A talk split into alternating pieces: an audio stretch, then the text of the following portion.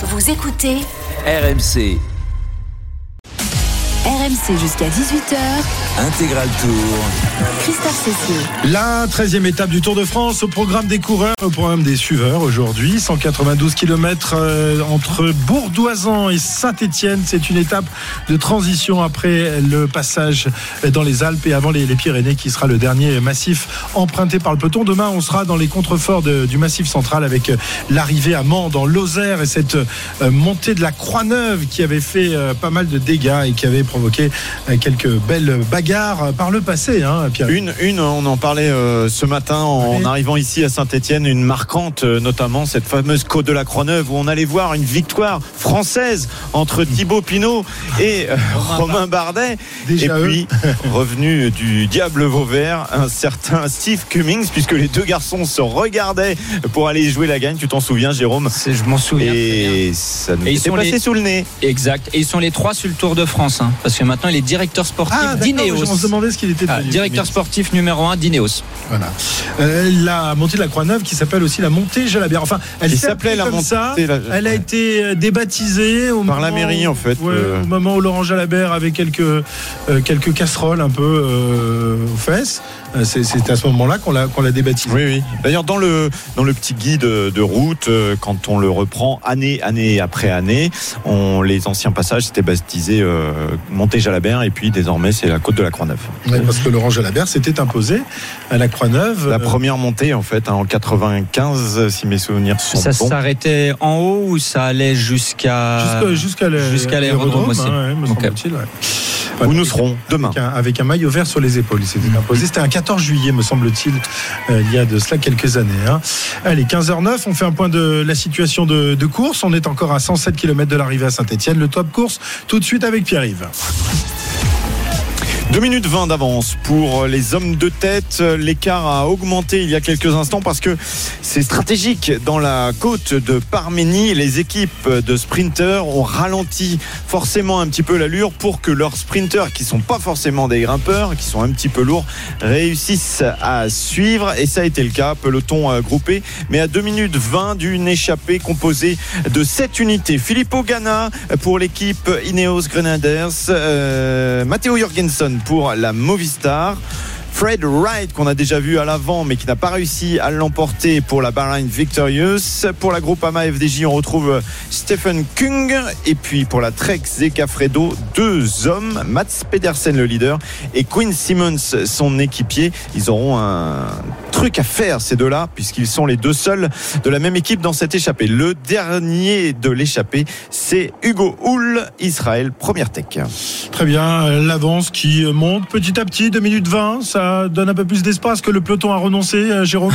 Non, non, loin de là. Il n'a pas du tout renoncé, mais Pierre-Yves l'a très bien expliqué. Dans la, dans la petite difficulté, ils ont ralenti un petit peu l'allure pour que tous les sprinteurs puissent basculer avec eux. Et c'est vraiment dans les parties euh, plus plates et plus roulantes qu'ils accélèrent pour réduire l'écart. Euh, voilà, ça va être ça jusqu'à jusqu'aux 10 derniers kilomètres où on a cette bosse qui est non répertoriée, à, peu près euh, 4-5 kilomètres à, à 4%. Et là, on verra si, euh, si certains sprinteurs passent par la fenêtre ou pas. Si ça accélère vraiment très fort, c'est sûr que tous les sprinteurs n'arriveront pas à passer. Et euh, en tout cas, on voit que le rythme est déjà très élevé. Il doit y avoir un petit vent. Peut-être Arnaud peut nous en parler, mais il y a une bordure qui se crée à l'arrière, cette fois pas à l'avant, mais à l'arrière des coureurs qui sont Ouais, lâchés, alors, dont Victor l'a fait. Oui, il va pouvoir nous parler du vent, euh, Arnaud. Dans un instant, je vous donne juste effectivement quelques noms des garçons qui sont dans cette euh, bordure à l'arrière. On retrouve un coéquipier de Stephen Kung, c'est euh, Kevin Genietz. On retrouve également Michael Morkov et on retrouve ton favori du jour, mon cher Jérôme, Peter Sagan. On verra dans quelques minutes si tu changes ton pronostic. Il y a du vent, Arnaud, ou pas? Oh oui, il y a des bordures dans le peloton. Ben, J'étais en train.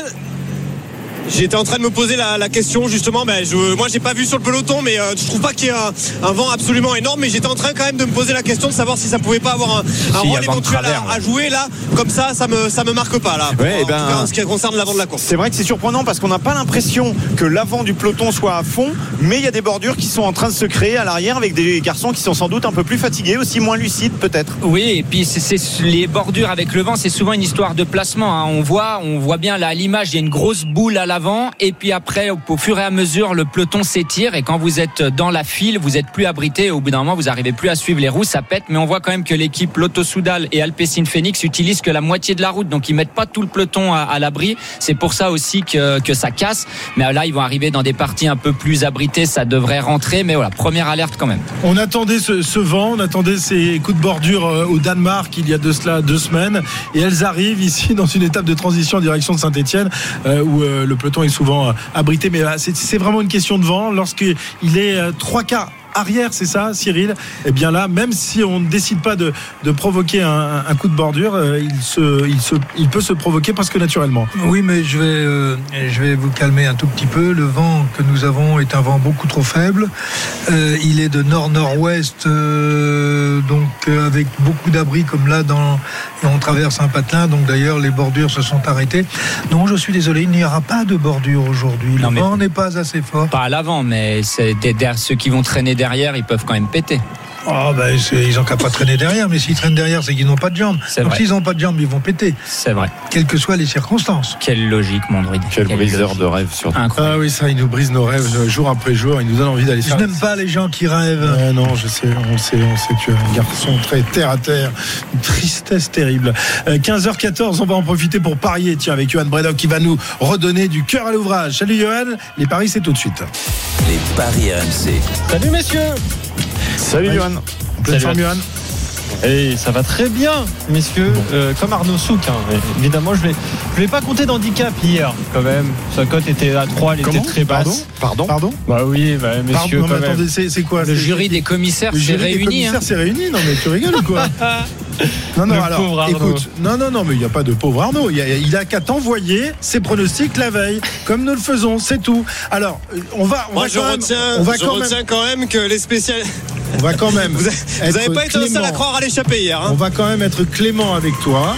Mais non, parce qu'on perd la moitié de notre, notre, notre pari quand on change de, de, de, de- de coureur, de favori. Alors que toi, tu es tranquille, tu arrives l'après-midi, l'échappée est déjà prise. Donc euh, voilà. Alors, on va t'accorder, parce que tu il fallait quand même donner Pitcock. Parce que nous sommes Hein, des jambons. Parce que nous sommes des gens très bons. Nous allons t'accorder la moitié de ton De tes pari. jambons, ouais. C'est moi le jambon. La moitié de ton pari, c'est-à-dire non, comme si tu avais donné, Oui, alors comme tu si peux- tu l'avais donné le lendemain. C'est comme ça, c'est moi le patron des, Du coup- de, de, de- du coup, tu restes devant moi, on valide, hein. Non, on valide, non, on je reste valide. pas devant. Je suis loin derrière, t'inquiète pas, Arnaud. Tu, tu, tu vas rester à moins 150 et je suis à moins 200 au minimum. Donc, donc, ne, ne t'inquiète pas. Euh, hein Non, mais en revanche, on peut féliciter Arnaud ah, d'avoir mais donné bien le sûr, oui, bien que sûr. C'était pas évident. Bah, c'est bien, il fallait quand même le donner à 5 km de l'arrivée. Oui, il fallait c'est vrai, quand il était même, tout seul. Vous êtes, vous êtes mais tellement mauvaise langue, c'est incroyable. hein. Et tu es tellement Vous êtes mauvais joueur, mauvaise foi que c'est je qualifierais d'encyclopédique. Il est mauvais joueur. Hier, quand on lui a annoncé là, Et Il a, il, a, il a failli ne pas manger. Mais parce Ah oui, qu'excusez-moi, on, est- on l'appétit. est là pour donner, on est là pour aider. On est là pour aider les gens qui nous écoutent quand même. Bah alors justement, c'est pas grave, tu les, tu les as aidés, donc tu t'en fiches d'avoir des points. Non, c'est pas grave. Bon, ah oui, bref. forcément. Alors, tu avais donné qui m'enfoncer, là, il y a du monde. Tu hein. avais donné qui pour aujourd'hui J'avais donné Pierre-Luc Perrichon pour aujourd'hui. Ah, bah ça c'est bien. C'est pas mal. Bon choix, il a failli Non, être j'avais- dedans. J'avais donné, j'avais, j'avais vous de, j'avais donné vous de Van Aert. J'avais donné vous de Van Aert. Ouais. Et vous savez quoi J'ai une statistique pas mal qui va plaire, qui va, enfin qui va pas plaire à Jérôme Coppel, mais qui me plaît moi euh, énormément. La dernière fois qu'une étape est partie de Bourdoisan, figurez-vous, c'était en 2018. C'était le maillot vert qu'il avait emporté ce jour-là. C'était Peter Sagan. Donc comme euh, vous de Van Aert porte le maillot vert, peut-être qu'il y aura une euh, petite, euh, petite euh, re- reproduction de l'histoire. Mais c'était pas Bourdoisan-Saint-Etienne. Parce que ça a eu lieu plusieurs fois cette étape aussi. Non, mais c'était parti de Bourdoisan. Voilà. Laisse-moi voir des symboles. Bon, je, je remarque, Johan, que Arnaud euh, te, te- te demande le, le- le pari que je fais et ensuite il, il se, il se met sur le même que moi. C'est ça régulièrement. hein. C'est comme ça que ça se passe. Ah, il t'écoute, il t'écoute, mais il, il a bien raison. Comme ça, il te lâche pas. ouais, voilà. Euh, monsieur, je vous donne quand même les favoris. Hein. Wout van Aert, il est bien coté. Il était à, à 5. Là, il vient de passer à 5. Il était à, à 5,50 juste avant. Euh, D'ailleurs, il y a trois coureurs à 5. Il y a Jasper Philipsen aussi, qui était mon choix hier. Mats Pedersen, évidemment, qui est dans l'échappée. Ensuite, on a toute une flopée de coureurs côté à 10 avec euh, Caleb Ewan, Filippo Ganna, Stéphane Kung. Quinn Simons et Fred Wright. Voilà, messieurs, si vous voulez changer euh, vos paris, je pense à Jérôme Coppel qui avait dit Peter Sagan notamment. Non, il va garder Peter Sagan. Ouais, et ben effectivement, je vais le garder parce qu'un sprinter qui se rapproche de la ligne d'arrivée retrouve toujours un peu d'énergie et puis comme de toute façon je suis déjà très loin, je veux Mm. pas prendre le risque de diviser encore une cote par deux. Puis comme il court pour Total Energy, ça devrait le faire. C'est ça. Cyril, ton pari pour euh, cette victoire d'étape? Eh bien, c'était Maurich. Maurich. Ouais. Ouais. Son prénom c'est Mauro. Gianetti. Maurich, donc il a, il a quoi comme, euh, comme cote, euh, il, Johan il est à 75, mais tu le gardes, Maurice, quand même Cyril? Qu'est-ce qui ferait que je ne le garde pas à l'instant T là? Bah, il Ouais. n'est pas dans l'échappée, quoi. Bah oui. Bah oui, mais elle a une 50 l'échappée à 100 Et il km peut- de il l'arrivée. L'échappée n'ira pas au bout. D'accord. Et Mohoric euh, peut sortir du, du peloton comme ça à quelques kilomètres Ah, s'il l'arrivée. marche Il l'a déjà fait, hein, il l'a déjà s'il fait. marche autant s'il que marche- si- s'il marche autant que l'an dernier, il y a même Bah oui, pas mais il mais il marche marche pas pas autant que l'an dernier, Il a tenté des petites choses dans Tour de France, mais pour l'instant, ça n'a pas fonctionné. hein. Mais ça va fonctionner à partir d'aujourd'hui. On a passé les Alpes, donc il est serein Mmh, maintenant. J'ai l'impression que c'est pas l'année des Slovènes, moi, sur ce tour. Ah bon? Mais C'est Ou- vrai, Roglic a été en difficulté tout à l'heure. Oui, oui. C'est Pogacar est un l'année peu des Bahreïn, hein, de les Bahreïn qui, euh, qui vraiment euh, éclaté euh, sur toutes les, les étapes l'année dernière. C'est plus compliqué cette année quand même pour la formation. Bon, ils ont gagné sans Remo et Oui, ils ont fait un bon saison. début de saison. Ouais, depuis qu'il y a des, des- des visites euh, dans leur hôtel, c'est un peu plus difficile. Euh, Pierre-Yves. Pas des visites qui n'ont rien donné, hein? On le rappelle. Non, quand bien même. sûr, bien sûr. Mais bon, Moi, j'étais On sur. Michael Matthews, euh, Johan. Il n'a tout pas à fait. bougé au niveau de la cote. Si, ça a dû monter un peu. Non, c'était à 30 hier et là c'est à 25. Tu vois, ça a même un petit peu Ah, baissé. d'accord. Oh, tu retiendras 30, hein. Bah bien sûr, bien sûr, Pierre. Merci, merci, merci. A- 30. Oui, c'est pas mal. Michael Voilà, Matthews à 30, incroyable. c'est pas mal. Ah oui, bah, il sera bien. deuxième, comme d'habitude. Oui, ne voilà. t'inquiète pas, Christophe. comme d'habitude.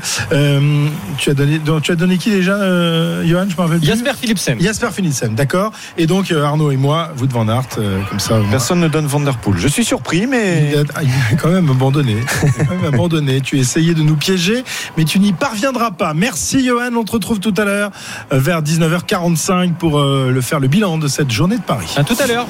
RMC, Intégral Tour. 15h19, on fait un tout petit point sur la course avant de, de s'arrêter quelques instants. Il fait toujours aussi chaud. Euh, Pierre-Yves et le peloton est en train de revenir petit à petit sur l'échappée à 99 km de l'arrivée. Le top course.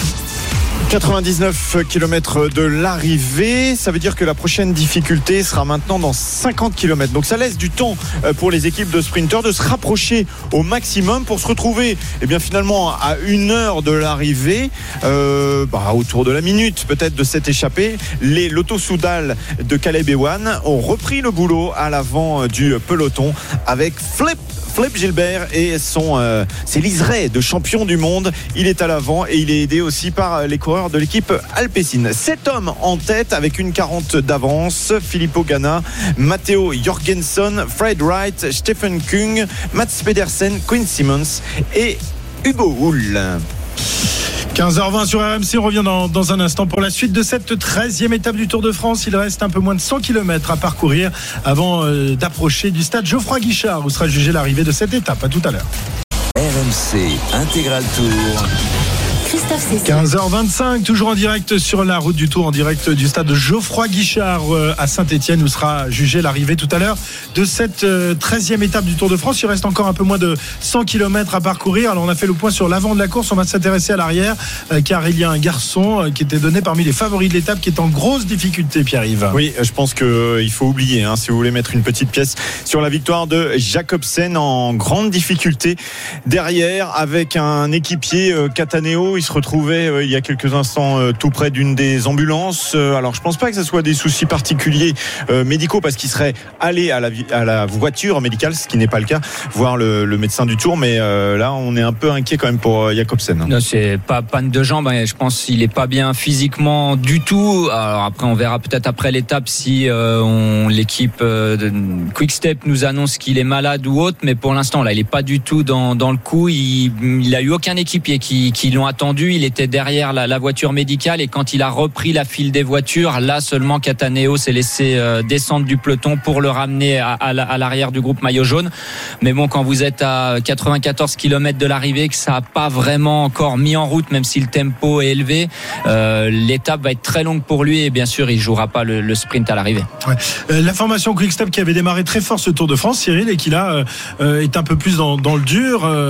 Jacobsen, on, on le rappelle, qui avait succédé à Lampart, les deux premiers vainqueurs d'étape pour la Quick-Step. Depuis, euh, ils ont, ils ont, ils ont pas bâché, mais enfin ils sont, ils sont plus loin, quoi. Hein.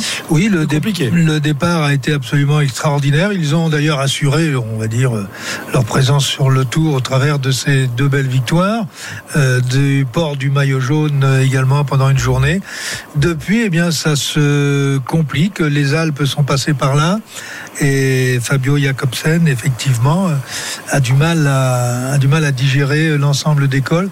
Ah, on l'a vu hier et avant-hier arriver juste devant, devant la voiture balai Oui, en compagnie avec- de Morkov, son en poisson pilote. compagnie de Morkov, son poisson pilote, mais qui n'est pas très très bien non plus. On a vu que Florian Sénéchal euh, traînait un petit peu sa misère. Je pense que la, On mouche rappelle- a, Oui. la mouche a changé de cheval. On rappelle que Yves Lampart lui a été euh, renversé.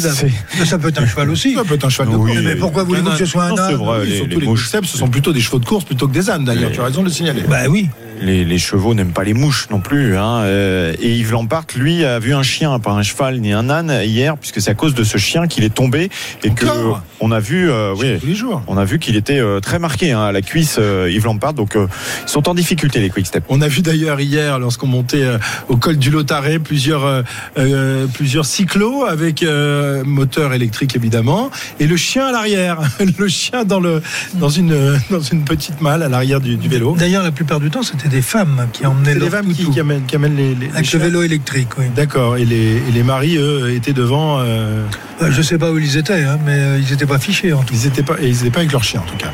Euh, très bien. Euh, nous allons retrouver Julien Richard. Tiens, Julien Richard, euh, qui se trouve euh, sur le bord de la route. Je crois qu'il a retrouvé un, un très ancien maillot jaune, Julien. Nous sommes avec euh, le doyen des maillots jaunes sur le Tour de France, Antonin Roland. Bonjour. Euh, vous avez quasiment 98 ans. Vous venez encore euh, nous voir sur. euh, dans un mois et demi, vous venez nous voir encore sur, euh, sur le Tour de France. Le Tour de France vous passionne toujours autant. Le Tour de France est tellement intéressant cette année que ça vaut le coup de se déplacer. hein. L'étape notamment qu'on a vue l'autre jour, avant-hier, était. Depuis le départ, hein? Peut-être un peu moins au Danemark, mais il y avait tellement de spectateurs que c'était intéressant aussi. la passion du, du- du Tour de France, des, des spectateurs justement qui sont là. Euh, C'était déjà le cas à votre, à votre époque quand vous courriez. Vous avez votre premier Tour de France, c'était 1949, c'est ça? Oui, exact. Il y avait peut-être un peu, mais enfin si, il y avait, du- il y avait du monde. Dans les- dans l'école, on, on passait au milieu de la foule. hein. C'était pareil le vélo aussi à l'époque dans le peloton. Comment ça se passait? Euh, Je sais pas moi si on parle des ravitaillements par exemple ou ce genre de choses. Ben, le ravitaillement, c'était pas du tout pareil, hein, parce que c'est ce que je disais tout à l'heure aux collègues. On avait les, les- les musettes avec les cuisses de poulet dans la, dans la musette. Les, les gâteaux de riz, les gâteaux de semoule. Quels souvenirs vous gardez de, de cette époque? On garde toujours de bons souvenirs. hein. Et les, on garde que les bons, les, les mauvais, on, on les met de côté. hein. Et finalement vous avez donc été maillot jaune. Euh, c'est en quelle année? C'est en 1952, c'est ça? Vous êtes Non, 52, je gagne l'étape à Paris. La dernière étape, qui faisait 340 km d'ailleurs. Et sinon, euh, 52, cin- le- le- ici c'était 52 la première montée de l'Alpe d'Huez. C'est d'ailleurs Copy qui nous avait mis un quart d'heure à tous. Quels souvenirs vous en gardez de cette montée de l'Alpe d'Huez justement? Moi, j'étais pas un grand grimpeur, mais enfin, je montais honnêtement, si on peut dire. Alors, je m'étais pas forcé, j'étais pas venu pour gagner le tour. hein. Il y avait déjà autant de monde qu'on en a aujourd'hui? Oui, il y avait du monde. La- L'Alpe d'Huez, enfin l'Alpe d'Huez, dans tous les cols, il y avait du monde. Aujourd'hui, les coureurs vont très vite. Vous l'avez signalé il y a quelques instants. Vous, vous alliez peut-être un peu moins vite, mais par contre, vous rouliez beaucoup plus longtemps. Vous aviez des étapes de 300, peut-être même On plus. avait point l'étape. Moi, j'ai gagné l'étape de Vichy-Paris qui faisait 340 km. Et puis on avait fait l'année j'avais le maillot jaune, on faisait Briançon, Monaco avec tous les cols. là. Et les vélos, comment, comment ils étaient? Ils étaient très, très différents d'aujourd'hui, on imagine? Oui, évidemment, ça a évolué. hein, mais ça- heureusement d'ailleurs que tout a évolué. Les vélos étaient plus lourds, les routes étaient, étaient plus mauvaises dans les descentes de col. On- on a- maintenant, je vois dans les, des cols, les cols, ils ont des billards maintenant pour descendre. Nous, on avait des pierres qui, qui se baladaient à droite à gauche. Il fallait faire du gymkhana un petit peu. Ah oui. et faire attention de ne pas toucher une, toucher une pierre dans le descente parce qu'on ne descendait pas aussi vite que maintenant, mais on descendait quand même à 60-70 facilement. Et ici, on, on, on crevait à l'avant à ce moment-là. hein. Ça m'était arrivé une fois dans, dans les Pyrénées, j'avais pris une bonne gamelle. Tadej Pogacar, Jonas Vingegaard, ce sont des, des coureurs qui vous séduisent. Ah oui. Et puis le- celui qui gagne hier à l'Alpe d'Huez, hein. Thomas Pitcock. Ah oui, le champion du monde de cyclocross qui vient gagner à l'Alpe d'Huez, ça m'épate. Juste pour terminer, vous avez fait quoi de, de vos, maillots, jau- de vos maillots jaunes Vous les avez encore? Je l'ai distribué, enfin j'en ai gardé un aussi, j'en ai gardé un que j'ai encadré dans, dans- dans le salon. Mais bah, sinon, ils sont tous partis. Il aurait fallu que j'en ai plus pour, pour en distribuer. Merci en tout cas Antonin Roland. Merci à vous. Voilà, Antonin Roland interviewé par Arnaud. C'était ce matin au village départ. Je me suis trompé, je croyais que c'était sur la route avec, avec Julien. Euh, Arnaud, tu, l'as- tu l'as rencontré. Génial. Quand on dit que, que les coureurs cyclistes ne font pas de, de- de beaux vieux, franchement, quand on écoute Antonin Roland à 97 balais, incroyable. il est génial ce, ce bonhomme. Pompier bon oeil, 98 ans quasiment, il les aura dans, dans quelques semaines. Euh, on, a, on était avec Julien, hein, on, a, on a tourné ensemble cette interview, j'ai posé les questions, mais euh, Julien était, à- était à mes côtés et on a été tous les deux bluffés de voir euh, cet homme hein, qui est le, le grand-père de Mario Oui, Roland. hein. C'est euh, voilà, donc une grande famille de, de, de- descente. Voilà, donc euh, une grande famille de, sportifs. Et c'est vrai que quand on imagine, et on n'a pas entendu la, totalité de l'interview, mais quand on imagine que ce garçon a couru avec Fausto Coppi, euh, avec euh, euh, qu'il a couru avec euh, euh, avec Jean Robic, enfin bref, c'est incroyable, c'est un témoin de, l'histoire du Tour de France. Et donc c'est le plus vieux, le plus ancien maillot jaune encore en vie aujourd'hui.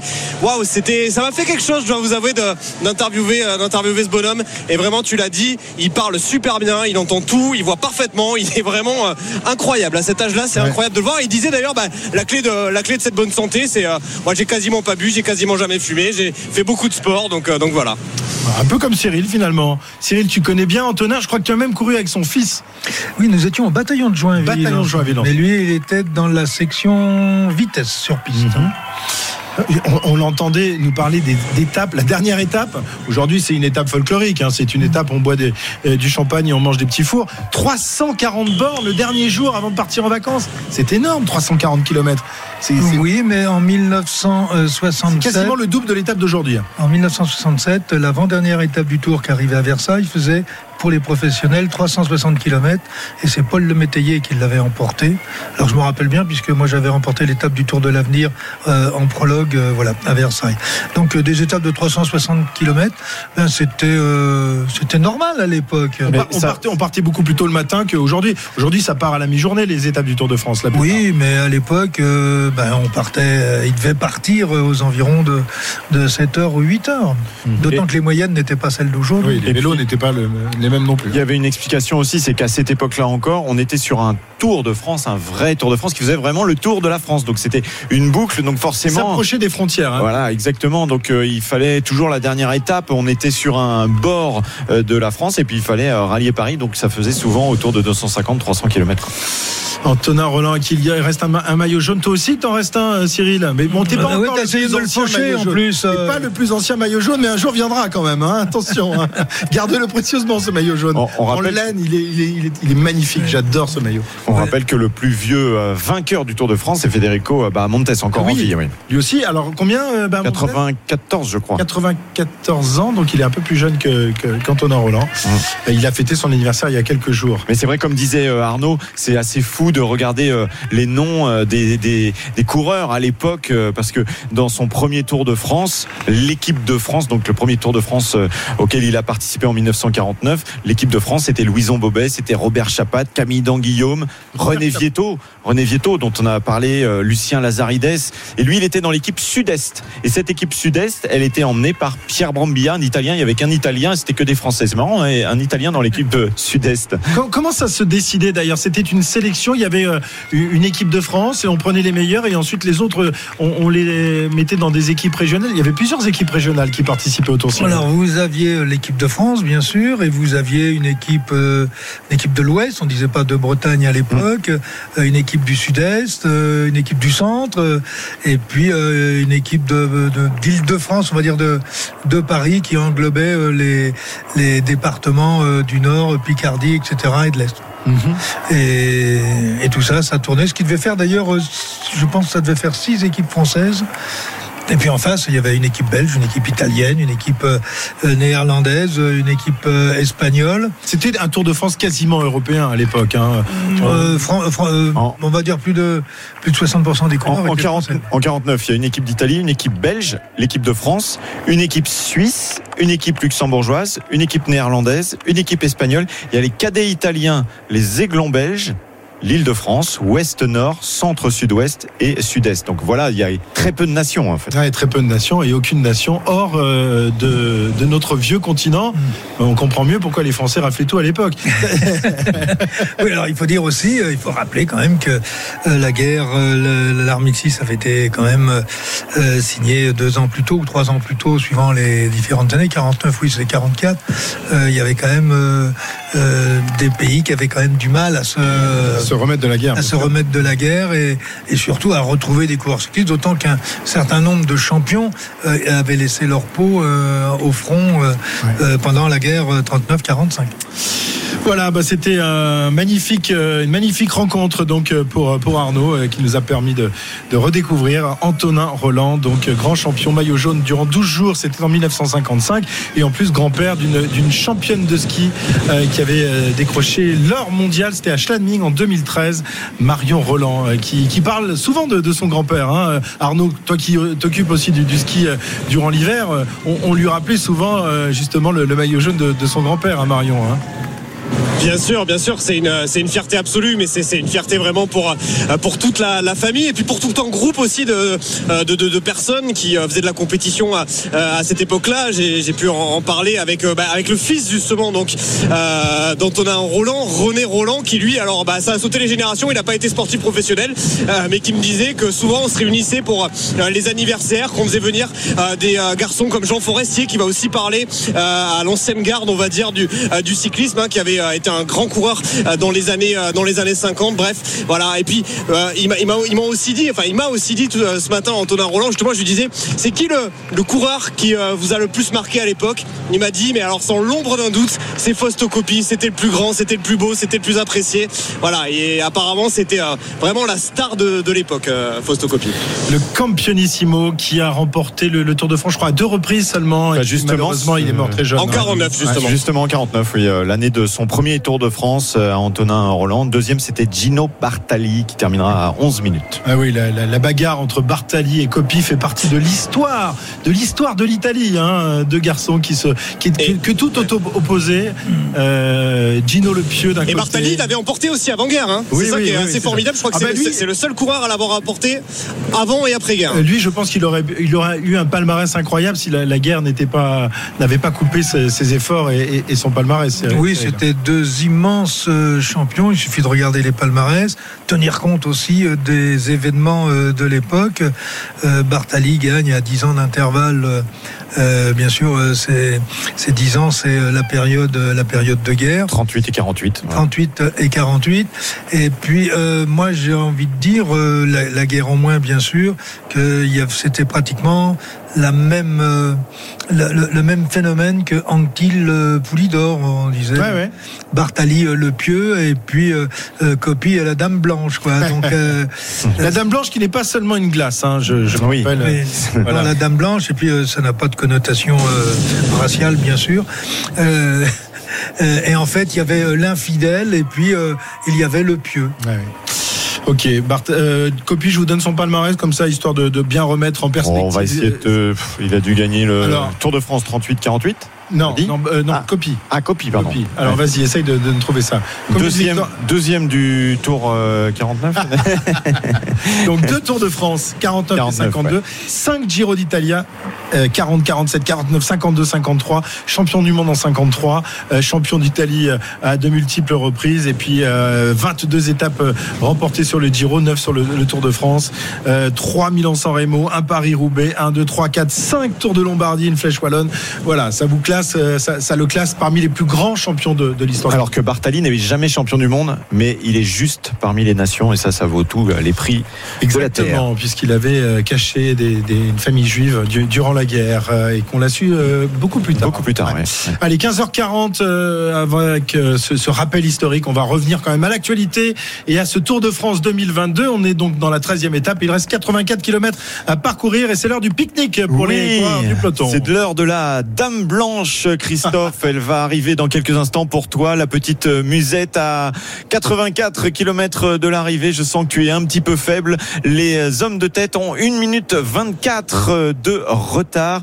Des hommes de tête, on va vous les redonner quand même. C'est euh, intéressant toujours de savoir qui est à l'avant et notamment un garçon qui pourrait s'imposer tout à l'heure. Pourquoi pas? En faussant compagnie à ses équipiers, c'est Filippo Ganna, hein, parce qu'il est capable d'aller faire un contre-la-montre sur les 40 derniers kilomètres. Matteo Jorgensen est en sa compagnie, Fred Wright, Stephen Kung, Hugo Hull, Quinn Simmons et Mats Pedersen. Ils sont 7 en tête, mais leur avance est vraiment faible. 1 minute 20. Allez, 15h41, on revient dans, dans un instant sur la route du Tour. On va, on va essayer de, de voir où se trouve notre Dédé. Je pense qu'il est- doit faire la, la sieste à l'ombre, à l'ombre d'un platane, là, en direction de, de Saint-Etienne. On va voir si on le tro- retrouve. À tout de suite. RMC Intégral Tour. Christophe Cessieux. Toujours en direct de Saint-Etienne, au pied du stade Geoffroy Guichard, où sera jugée l'arrivée tout à l'heure de cette 13e étape du Tour de France, qui s'était lancée euh, ce matin de Bourdoisan, donc euh, pour 192 km de balade, euh, avec des températures qui montent, qui montent, qui montent et qui ne vont pas cesser de monter jusqu'à la semaine prochaine, et notamment le séjour dans le sud-ouest du pays, qui sera particulièrement difficile pour tous les organismes des coureurs. 87, 81,7 km de l'arrivée. On fait un nouveau point avec toi, Pierre-Yves. 82 km à parcourir, une 30 euh, d'avance, des hommes en difficulté parce qu'il y a eu à nouveau des petits coups de bordure avec le vent au moment de la musette. On en parlait il y a quelques instants. Certains ont été légèrement décrochés, mais ça va rentrer logiquement à peu près pour euh, tout le monde devant cet homme en tête avec cette minute 30 d'avance. On les redonne.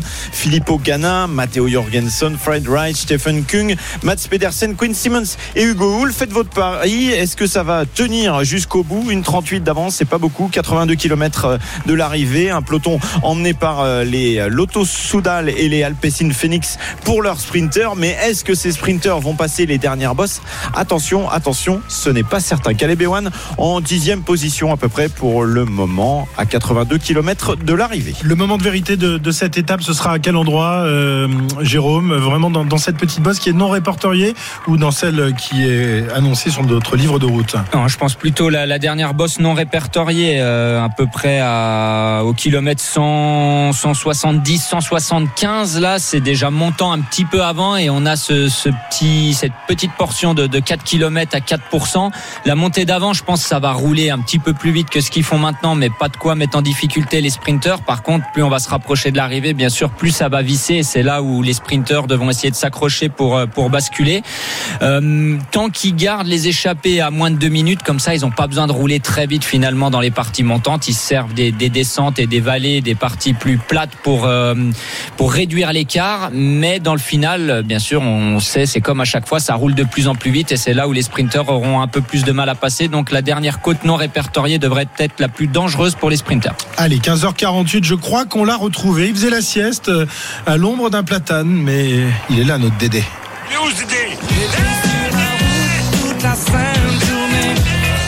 André Bancala de l'Assemblée des départements de France qui est venu nous rendre une petite visite hier. Il a bonne mine, il est bronzé, il est, il est bah, svelte, il est, il est magnifique. Il nous a amené un petit morceau de fronton qu'on a appris avec plaisir. Ça va, il André? était excellent ce Beaufort. Excellent, non, Excellent. excellent, à l'image, Ah, il à était l'image bon, de son Beaufort, patron. hein. C'est ça, oui, c'est ça. Le, le mot svelte me va très bien. Ouais. C'est ça, en effet. Euh, et ça nous va très bien aussi, euh, Christophe, à tous les deux. hein. Oui, oui, oui, on peut se mettre, mettre- on peut se mettre Wow. dans le même panier. Hein, je sais pas Il s'il faudrait deux Ouais, paniers. Un grand panier, un grand Un panier. gros- un très, très grand panier pour nous deux. bon, mon Dédé fait chaud, hein, il, fait, il fait drôlement chaud. Tu dois avoir chaud dans ta belle voiture jaune là quand même aujourd'hui. Ouais, ouais, il fait, oui, oui, il fait chaud euh, et la, chaleur, en effet, euh, tu le disais, ne fait que fait que commencer. Ça va euh, devenir de plus en plus torride, on va dire, quand on sera du côté de Carcassonne dans les dans les jours à venir, dans les deux jours à venir, deux trois jours. C'est là où on aura probablement les pics de chaleur et donc les pics de, de chaleur au sol aussi et de ressuage. Et eh bien, ça a commencé aujourd'hui pour nous. On pensait qu'on allait peut-être passer à travers et qu'on on arriverait à, à s'en tirer sans utiliser de, de citerne d'eau. Eh bien, c'est raté. Euh, c'est dans la descente de la côte de Saint-Romain-en-Galles, donc du côté du kilomètre 100, 150, 155, où depuis euh, ce matin, un- une, citerne du département euh, est en train déjà donc euh, d'arroser la chaussée pour euh, la faire redescendre en température sur certaines plaques qui transpirent. Et puis nous derrière avec la balayeuse on y sera dans, dans un petit bout de temps histoire de ne pas arroser trop tôt. Et on remettra une dernière couche probablement dans les 2000 litres d'eau pour refroidir un petit peu ce revêtement qui est en surchauffe et limiter ces fameux ressuages donc ce goudron ben, bitume qui transpire et qui donne ces plaques noires à la fois collantes et glissantes et ces ruptures d'adhérence. Donc on est, ça y est, pour nous, euh, avec la chaleur, les ressuages ont- ont- sont de nouveau euh, parmi nous. Et oui, et ils seront euh, sans doute importants, euh, notamment sur les routes des, des Pyrénées. Là, on a quitté les Alpes. C'est vrai que les, les routes sont, sont magnifiques. L'asphalte a été refait la, la plupart du temps dans, dans les grands cols. Est-ce qu'il en sera de, de même dans les Pyrénées? On sait que le revêtement est pas toujours le même quand même dans les cols pyrénéens. hein. Oui, absolument. On va être dans, dans un autre cas de, de figure sur les, sur les cols des Alpes. On est essentiellement sur des, euh, sur des enrobés, donc des revêtements euh, qui travaillent très très peu et qui résistent euh, à la chaleur et qui ne se délitent pas, qui ne se dégradent pas. À la différence des Pyrénées qui utilisent sur euh, certaines routes de montagne peu empruntées ce qu'on appelle des enduits, c'est-à-dire une couche de colle avec des graviers par-dessus. Et avec la chaleur, eh bien, la colle et les graviers se désolidarisent et on a ces phénomènes euh, de, de. On en trouvera beaucoup plus dans les Pyrénées, mais on en trouvera même avant les Pyrénées, hein, surtout, je le disais tout à l'heure, euh, du côté de Carcassonne, dans l'Aude, euh, qui euh, déjà au mois de juin, avant que le tour ne s'élance, avait connu des pics de chaleur de l'ordre de 40 degrés en l'air et mes correspondants m'avaient remonté des températures qui étaient de l'ordre là de 70 degrés au sol, c'est-à-dire au-delà de 7 à 8 degrés au-dessus des records enregistrés sur le tour. Dédé, toi qui es ami avec tous les préfets de, de- de France et de Navarre, euh, on se souvient qu'il y a quelques semaines, euh, sur le- la route d'Occitanie, une étape avait été raccourcie et, et réduite à sa plus simple expression, avec une quarantaine de kilomètres seulement. Est-ce que ce genre de choses pourrait arriver sur le Tour de France? Est-ce que euh, l'idée a été en- envisagée euh, par ASO notamment? Est-ce que tu as entendu parler de ce genre de choses? Alors pour l'instant, j'ai pas de, de retour précis sur, euh, sur une éventuelle euh, étape tronquée, raccourcie, décalée. En revanche, euh, il y a fort à parier que les pompiers vont filer un coup de main euh, à la course. Euh, ça n'est pas encore fait, mais on en parle. Éventuellement avec euh, de l'eau brumisée euh, à certains endroits pour refroidir, en tout cas euh, refroidir, euh, tiédir le peloton. Ça, C'est une idée qui circule euh, pour euh, bah, justement arriver à, à limiter cet effet de chaleur qui euh, évidemment euh, fait travailler les routes, mais surtout euh, éreinte euh, et fatigue fortement le, le peloton. Donc là, pour l'instant, y a pas de, j'ai pas d'infos particulières sur une des étapes qui seraient tronquées, comme tu le disais, mais en revanche, la possibilité d'essayer au maximum de favoriser de la fraîcheur par des, des lances de pompiers qui seraient, qui brumiseraient de l'eau pour qu'elle retombe un petit peu en pluie sur certains secteurs. Ok, eh ben on va surveiller ça, surveiller ça évidemment avec attention. Merci André, on te retrouve, euh, on te retrouve demain. Ne va pas prendre un coup de chaud quand même. Mets-toi bien à, à l'abri, une petite sieste sous un platane, tu seras bien, tu seras parfait. Hein Ouais, c'est bien, ça On compte sur toi. C'est très bien. ça. Merci André, on te retrouve demain. Euh, Dédé, notre Dédé national qui euh, nous fabrique de, de très jolies routes avec tous ses copains de l'Assemblée des départements de France. 15h53, messieurs, est-ce que vous avez entendu parler de, de cette éventualité ou pour l'instant ce sont juste des, des fantasmes et, des rumeurs euh, un peu folles. Jérôme Euh, j'ai pas tout écouté. Pour être Oh, quelle honte. Non, vous savez ce que j'étais en train de faire? J'étais en train de regarder Pierre-Yves Leroux qui se battait un coup avec une chaise et un coup qui était sous la table à faire je sais, je sais pas quoi. Ça va complètement la perturber. Je fais du rangement, figurez-vous, parce qu'on va avoir une invitée. Que tout- dit Dédé ne t'invite pas de Non, mais j'ai le casque, j'écoutais. Attends, je suis Ouais. toujours, au contrairement à Jérôme, moi je suis capable de faire deux choses à la fois, c'est-à-dire de marcher et de mâcher un, un chewing-gum. oui. Mais là, je, je préparais euh, un siège pour notre invité. Et euh, s'il vous plaît, vous allez respecter notre invité parce que sinon ça va mal Ah oui, oui, on va prendre, on va prendre un direct du droit. Là, on va Exactement. vraiment parler de direct. Euh, non, pour l'instant, non. L'éventualité d'une étape raccourcie sur les routes du Tour en raison de la chaleur, les 40 degrés euh, attendus après-demain et peut-être encore un peu plus euh, dans, dans les jours suivants. Ben, On sait qu'il y a un protocole conditions extrêmes hein, qui, est, qui est mis en place par l'UCI, que ce soit pour la chaleur, pour le mauvais temps, etc. Et ce qui va être activé là, ça, ça dépendra aussi des, euh, des températures dans les différentes régions et départements. Pour l'instant, j'en ai pas entendu parler, mais vu les chaleurs qu'ils annoncent, c'est pas impossible. hein. On l'a dit déjà, mais à la route d'Occitanie, ils avaient réduit une étape à 37 km à cause de, de la chaleur justement. Euh, je sais pas si ça arrivera. On n'espère pas, bien sûr, parce qu'on aimerait voir oui. toutes les étapes en intégralité.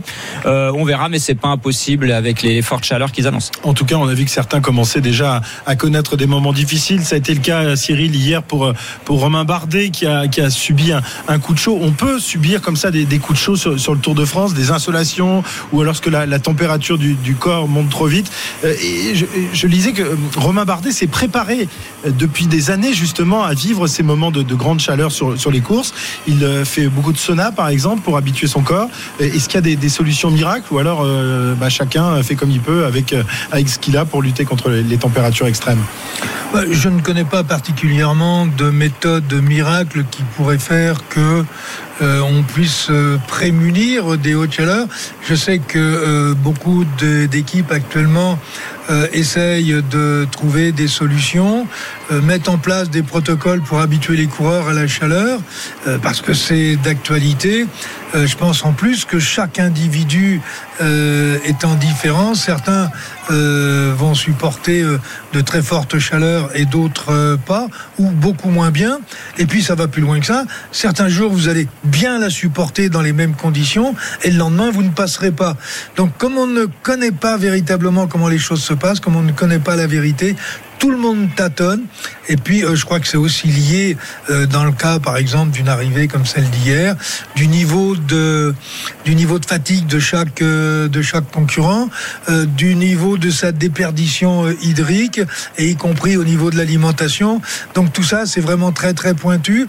Bardet hier l'a bien l'a bien géré puisqu'il ne perd que que 16 ce 16 ou 19 se- 19 secondes seulement, ce qui veut dire qu'il a qu'il a eu la force de caractère de savoir euh, euh, jusqu'où aller, jusqu'où ne pas aller pour perdre le moins de temps possible. C'est parfait. Euh, si on prend euh, d'autres coureurs, ils ont perdu euh, beaucoup plus euh, beaucoup plus de temps. Mais je crois que personne personne détient véritablement euh, la méthode ou le protocole pour ce genre de choses. Rapidement, Pierre, il y a les Ben, on sait que pour les JO 2021 au Japon, par exemple, où les températures étaient très chaudes, certaines athlètes, notamment Aloïse Retona et Camille Lecointre, utilisaient un caisson euh, climatisé à haute température euh, du Japon pour s'habituer régulièrement et aller dans ce oui gros Caleb. Ewan. Le sprinter à l'instant chute dans un virage à droite on regarde derrière et ça va se relever au niveau du peloton mais Caleb Ewan a bien tapé ouh, le genou gauche euh, qui est en sang il euh, grimace Caleb Ewan et forcément là ça va tout changer pour la course parce que toute l'équipe Lotto Soudal quasiment est à ses côtés dans ce virage et peut-être que le peloton va ralentir un petit peu ce qui pourrait faire le jeu des hommes en tête 71 km encore à parcourir Ouais. 2 minutes 30 d'avance pour les 7 échappés Caleb Ewan qui euh, se demande, s'il va pouvoir reprendre euh, la route, la course. Il vient de s'asseoir là sur un, un- une barrière de sécurité le long de, de- de la route. Il s'assoit, le euh, sprinter australien. On vous donnera des, des nouvelles de lui dans quelques instants. Mais effectivement, c'est un coup dur pour le pour le l'un des meilleurs sprinters de la planète qui, a- qui a l'air de souffrir terriblement. 70 km de l'arrivée. On revient dans, dans quelques instants, juste après les infos de 16h sur RMC. RMC Intégral Tour.